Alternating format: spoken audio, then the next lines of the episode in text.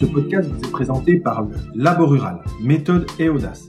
Présidé par Yves Cratinger et administré par Emmanuel Fèvre, ce laboratoire de recherche et développement rural se donne comme objectif d'impliquer des acteurs venus d'horizons différents pour échanger sur les enjeux de la ruralité, en multipliant les regards et en s'ouvrant au plus grand nombre. Co-auteurs en 2019 de l'ouvrage Ruralité, Stop ou encore, Yves et Emmanuel font de nombreuses propositions concrètes pour faire évoluer la ruralité et lui redonner une ambition. Dans ce quatrième épisode, nous allons traiter d'un cas concret et d'actualité qui souligne l'absence de réflexion de fond de l'État pour répondre aux vrais enjeux de la ruralité. Il s'agit de la création, au 1er janvier 2020, de l'Agence nationale de cohésion des territoires, localisée à Paris. Elle regroupe trois organismes d'État qui existaient depuis plusieurs années, soit environ 330 salariés. Elle a mis deux ans et demi à être créée, tant ses objectifs et son périmètre d'action s'avèrent flous et changeants. Une nouvelle fois, on assiste à une opération de communication qui laisse croire que l'État jacobin, en bricolant une structure parisienne, va pouvoir agir au profit de gentils acteurs ruraux assistés. Une nouvelle fois, l'État fait semblant de s'occuper de tout, mais ne dispose plus des moyens humains nécessaires en territoire pour faire aboutir des projets concrets dans la ruralité. Qui peut bien croire que cette agence parisienne sera utile pour accompagner des projets en Haute-Saône ou en Ariège comme la sécurisation d'une entrée de village, la réhabilitation d'un îlot dégradé en centre-bourg, la création d'une station de traitement d'eau potable ou encore la construction d'une crèche. C'est pour accompagner la réalisation de tels projets que de nombreux départements ont créé eux-mêmes ces dix dernières années des agences d'ingénierie. L'État ferait beaucoup mieux de les consolider juridiquement et en moyens humains plutôt que penser que c'est lui seul qui détient les réponses. Il doit créer les conditions qui favoriseront la réflexion et la concrétisation de ces projets dans les territoires ruraux. Vous admettrez que cette approche n'est pas du tout celle qui est mise en œuvre par la création de cette énième agence nationale. Ce que nous proposons, c'est de doter les territoires d'une ingénierie intégrée, sous la direction des collectivités, via un cadre réglementaire sur mesure et complété par l'incorporation d'agents de l'État.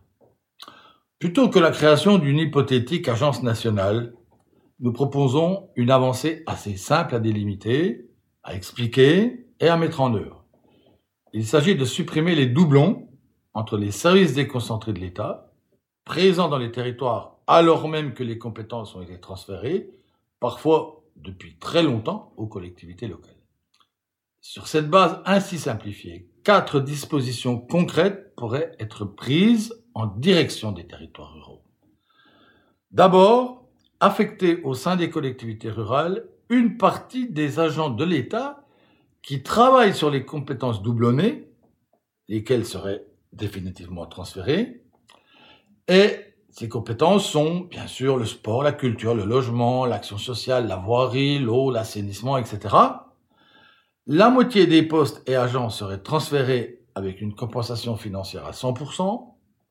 L'autre moitié porterait sur des postes qui seraient progressivement économisés par l'État. Pour doter les collectivités rurales de compétences de très haut niveau et diversifier les parcours des hauts fonctionnaires d'État, il faut rendre obligatoire pour ces derniers l'exercice pendant au minimum cinq ans de responsabilité dans des collectivités, notamment rurales. Le Premier ministre s'est exprimé en ce sens en 2017.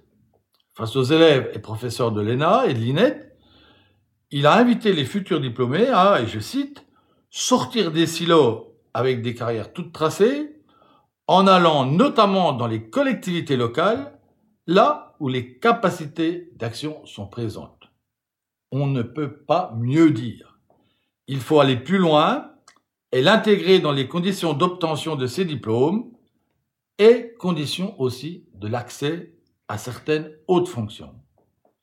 Afin d'accompagner les collectivités par des expertises ponctuelles, mais régulière, de haut niveau, il pourrait, il faudrait constituer une entité composée de hauts fonctionnaires d'État, chargés de procéder à des audits et des missions de conseil auprès des collectivités rurales, Ces équipes seraient constituées par des effectifs issus de la Chambre régionale des comptes et la Cour des comptes en général et de ses émanations dans les territoires, de la Direction générale des collectivités locales, du Commissariat général à l'égalité des territoires et en région des secrétariats généraux aux affaires régionales.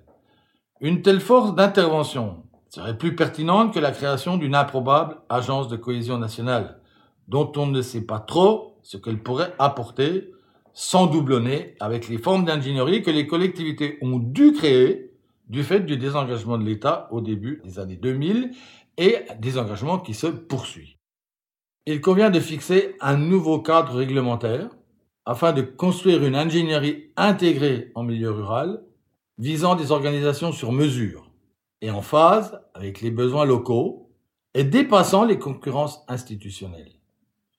Cela implique l'adoption d'une définition large des champs de l'ingénierie territoriale en milieu rural, sans se limiter aux anciens périmètres techniques. Elle deviendrait ainsi une compétence partagée, reconnue par la loi, cette loi qui affirmerait son caractère de service d'intérêt général dans une visée de développement rural, créée et pilotée par les collectivités. Les territoires doivent se prendre en charge et l'État doit faciliter et encourager ce grand pas en avant. Vous pouvez réagir à ce podcast et engager un échange avec nous via la page Facebook ou le compte Twitter du Labo Rural. Vous pouvez aussi nous rejoindre en adhérant au Labo Rural sur la plateforme numérique dédiée ou en nous contactant par mail à emmanuel.fèvre.lelaborural.fr. À bientôt!